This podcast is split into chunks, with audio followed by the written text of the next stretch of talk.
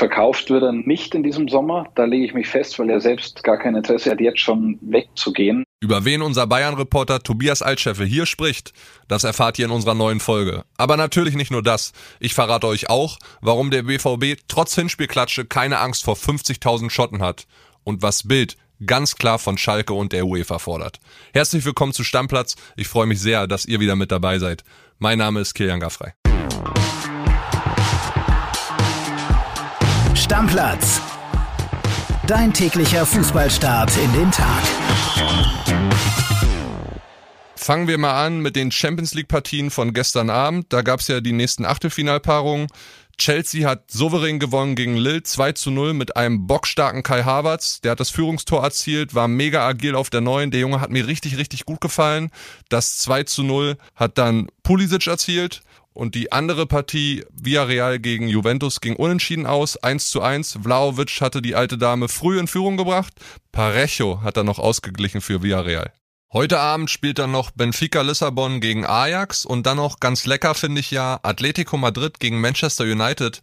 Heißt auch Diego Simeone gegen Cristiano Ronaldo. Da war doch immer was. Das wird richtig geil, glaube ich. Ja, die Bayern, die haben ja in dieser Woche noch Pause. Nächste Woche erst dann das Rückspiel gegen Salzburg. Aber auch abseits des Platzes geht ja momentan richtig ab beim Rekordmeister. Es geht um Vertragsverlängerung, um neue Stars. Die machen sich richtig Gedanken. Und das ist auch Thema in der heute erscheinenden Sportbild. Und darüber spreche ich jetzt mit meinem Kollegen Tobias Altscheffel.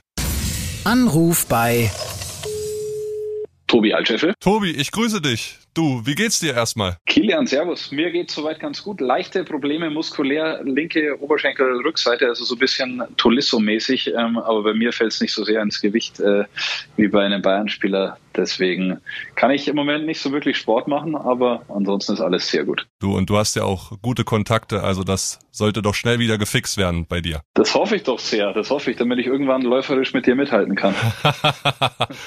Äh, lass uns gerne mal zur Sache kommen, Tobi. Heute kommt die neue Sportbild raus. Äh, Titelthema Vertragskrimi bei den Bayern. Da hast du auch fleißig mitgearbeitet. Kannst du mir und den Hörern schon mal mehr verraten? Unter anderem soll es ja um Andreas Christensen gehen von Chelsea, bei dem Bayern jetzt richtig ernst machen will, oder? Ja, also es geht darum, dass ähm, die Bayern und natürlich auch der Trainer Julian Nagelsmann sich Gedanken machen, wie der Kader der Zukunft aussehen wird. Mit Süle geht ein wichtiger Spieler. Es sind vor dieser Saison schon einige wichtige, Alaba, Boateng, Martinez gegangen. Und die Frage ist, wie viel Qualität hat man künftig? Wir brauchen nicht drüber sprechen. Die erste Elf ist äh, Weltklasse. Die Nummer 12, 13, 14, 15 vielleicht auch noch, aber dann wird's bisschen dünner. Und deswegen sucht man jetzt, der Christensen ist ein Spieler, den sie gerne hätten, der allerdings teuer ist. Äh, die Bayern versuchen das nun, gehen daran, haben auch nochmal ihr Angebot, äh, was heißt abgegeben, aber verbessert bei der äh, Christenseite, mit denen gesprochen, was er verdienen könnte, in welche Richtung es gehen könnte. Einziges Problem bei Christensen ist, der sagt, solange er für Chelsea spielt, will er sich auch voll auf Chelsea konzentrieren. Und so eine Charmoffensive, wie es oft gibt äh, von Vereinen oder von eben dann Trainer, Vorstand, Manager, dass man den Spieler umgarnt, mit ihm spricht, da lässt er sich nicht so richtig drauf ein, der Christensen. Heißt, ähm, Julian Nagelsmann mit seinem einnehmenden Charakter kann da jetzt keine Punkte sammeln. Es geht nur um die Kohle und da muss Bayern nach unseren Informationen noch ein bisschen drauf satteln, damit der Christensen auch äh, dann nach München kommt. Komm, mach mal Butter bei die Fische. Was will der haben, dass er nach München kommt? Der will definitiv mehr haben, als äh, die Bayern Süle geboten haben sollen. Müssen wir immer vorsichtig sein mit den Formulierungen. Also 10 Millionen Euro im Jahr reichen da nicht. Es muss mehr sein. Und ähm, in England wird auch gut gezahlt. Die Bayern müssen sich strecken, wenn sie ihren Wunschspieler in der Abwehr bekommen wollen. Sie wollen was holen, die Bayern. Sie wollen aber sicher auch mit dem einen oder anderen verlängern. Stichwort Serge Gnabry. Ähm, Vertrag läuft aus 2023. Ein ganz wichtiger Spieler. Ich habe mal nachgeguckt. 24 Scorerpunkte schon in 31 Pflichtspielen diese Saison.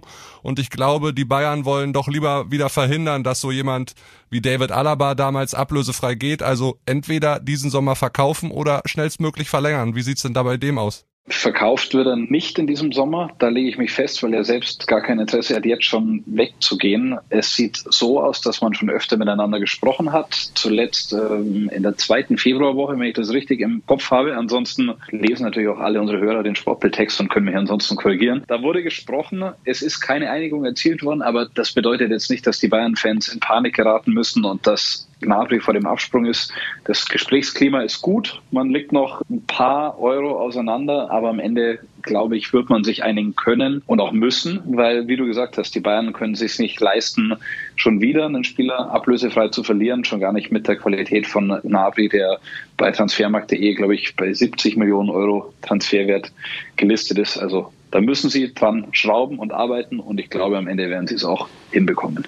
Das denke ich auch. In welche Gehaltssphären will er dann vorstoßen, der gute Serge? Na, der weiß natürlich, was Koman verdient, was Sané verdient und das sind zwischen geschätzt, muss man immer mit dazu sagen, 15 bis 20 Millionen im Jahr und in diese Sphären will er vorstoßen und du hast es richtig gesagt, seine Scorerpunkte sind sehr, sehr gut. Der hat die Qualität, der ist deutscher Nationalspieler. Die will man bei Bayern ja immer haben, Tobi. Die will man grundsätzlich immer haben und äh, er will in diese Region vorstoßen und hat sich vom Leistungsniveau her auf jeden Fall verdient. Lass uns zum Schluss gerne nochmal zu den drei Musketieren kommen, wie Lothar Matthäus sie gerne nennt. Lewandowski, Neuer und Müller. Alle Verträge laufen 2023 aus. Und ich erinnere mich da an einen Satz von Thomas Müller bei euch im Interview, bei dir und Christian Falk, unserem Bayern-Insider. Da hat Müller gesagt, vom Verein ist noch niemand auf mich zugekommen.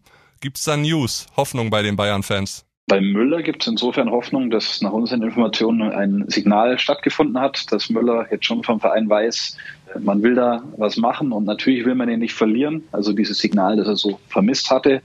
Und dort wird man sehr schnell eine Gesprächsebene und auch eine Basis für eine Verlängerung finden, wenn du mich fragst. Bei Manuel Neuer, glaube ich, wird es genauso gehen. Da ist jetzt noch nicht drüber geredet worden, wann er verlängert, wie lange er verlängert, aber Neuer bestimmt im Endeffekt selbst, wie lange er noch spielt und der wird bleiben. Da brauchen wir nicht drum rumreden. Bei Lewandowski nach wie vor kein Gespräch, kein Termin, kein Signal. Das verwundert, glaube ich, die Lewandowski-Seite ein bisschen. Aber am Ende, wenn ich darauf wetten müsste, würde ich sagen, man spricht mit ihm und man einigt sich und äh, es ist die Lösung, die dann für alle Seiten am besten ist. Lewandowski ist topfit und ich glaube, er wird nochmal bei Bayern unterschreiben und die drei Musketiere werden noch ein bisschen länger ähm, auf dem Feld für den FC Bayern kämpfen. Geil. Da ist richtig Musik drin bei den Bayern, was sowohl sportlich als auch vertragliches angeht.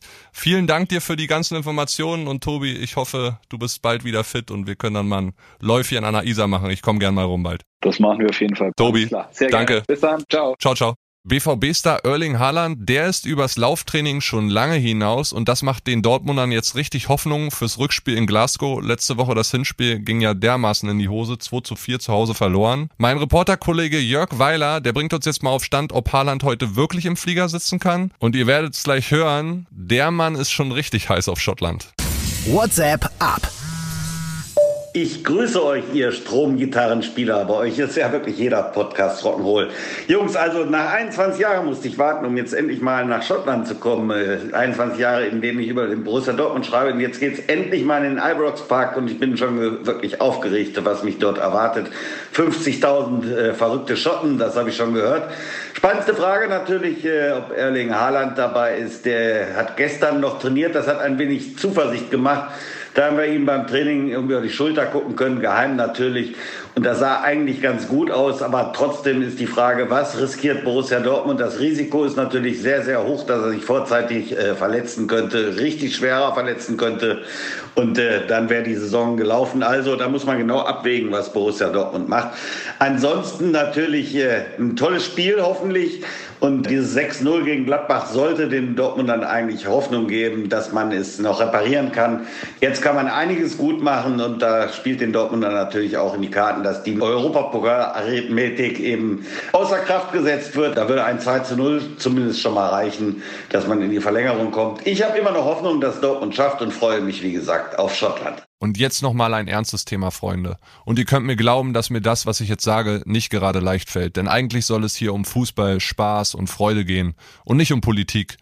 Aber jeder von euch da draußen hat sicher mitbekommen, was da gerade im Osten Europas abgeht. Und vielleicht hat der ein oder andere von euch eine Meinung dazu oder eben auch nicht, völlig Wurst. Aber das, was da nun passiert, hat auch Auswirkungen auf den Sport. Denn auch und gerade im Fußballgeschäft mischt Russland richtig kräftig mit.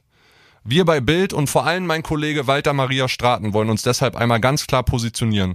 Und bitte, Freunde, tut mir den Gefallen, hört jetzt einmal genau zu. Klare Kante. Es ist schwer zu ertragen. Nein, es ist unerträglich. Wir müssen im Fernsehen zur Champions League Hymne die Werbung von Gazprom sehen, während Putins Truppen in die Ukraine einmarschieren. Wir werden die Schalker in ihren Gazprom-Trikots erleben So als wäre der Konzern ein x-beliebiger Werbepartner und nicht der Finanzier der russischen Staatsmacht und damit auch des Krieges. Und wir sollen uns auf das Champions League-Finale am 28. Mai in St. Petersburg freuen. Freuen? Das ist in der Gazprom Arena direkt neben dem Firmensitz. Der Ball rollt, der Rubel rollt und jetzt rollen auch die Panzer. Was für ein Dreiklang des Horrors.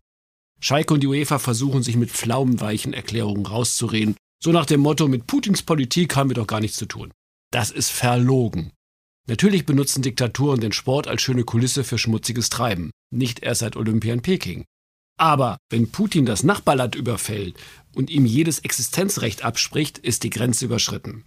Der Fußball kann nicht ungerührt weiter kassieren, solange Putin Krieg führt. Deshalb drei klare Forderungen. Kein Champions League Finale in St. Petersburg, keine Gazprom-Werbung in der Champions League, kein Schalker Trikot mit dem Gazprom Schriftzug. Klebt ihn einfach ab, Schalker. Das wäre ein Signal. Und wenn ihr es nicht macht, Bild macht's. Wir werden bis auf weiteres kein Foto mehr zeigen, weder in der Zeitung noch digital mit Putins Trikotwerbung. Wir überkleben es mit der Forderung Freiheit für die Ukraine. So, und damit ist zu diesem Thema alles gesagt. Das soll es auch gewesen sein mit der heutigen Stammplatzfolge. Ich hoffe, euch hat's wie immer gefallen. Wenn ja, lasst uns gerne ein Abo und ein Like da, für die, die es jedenfalls noch nicht getan haben. Ich hoffe, dass wir uns morgen wieder hören. Bleibt gesund. Ciao, ciao. Stammplatz. Dein täglicher Fußballstart in den Tag.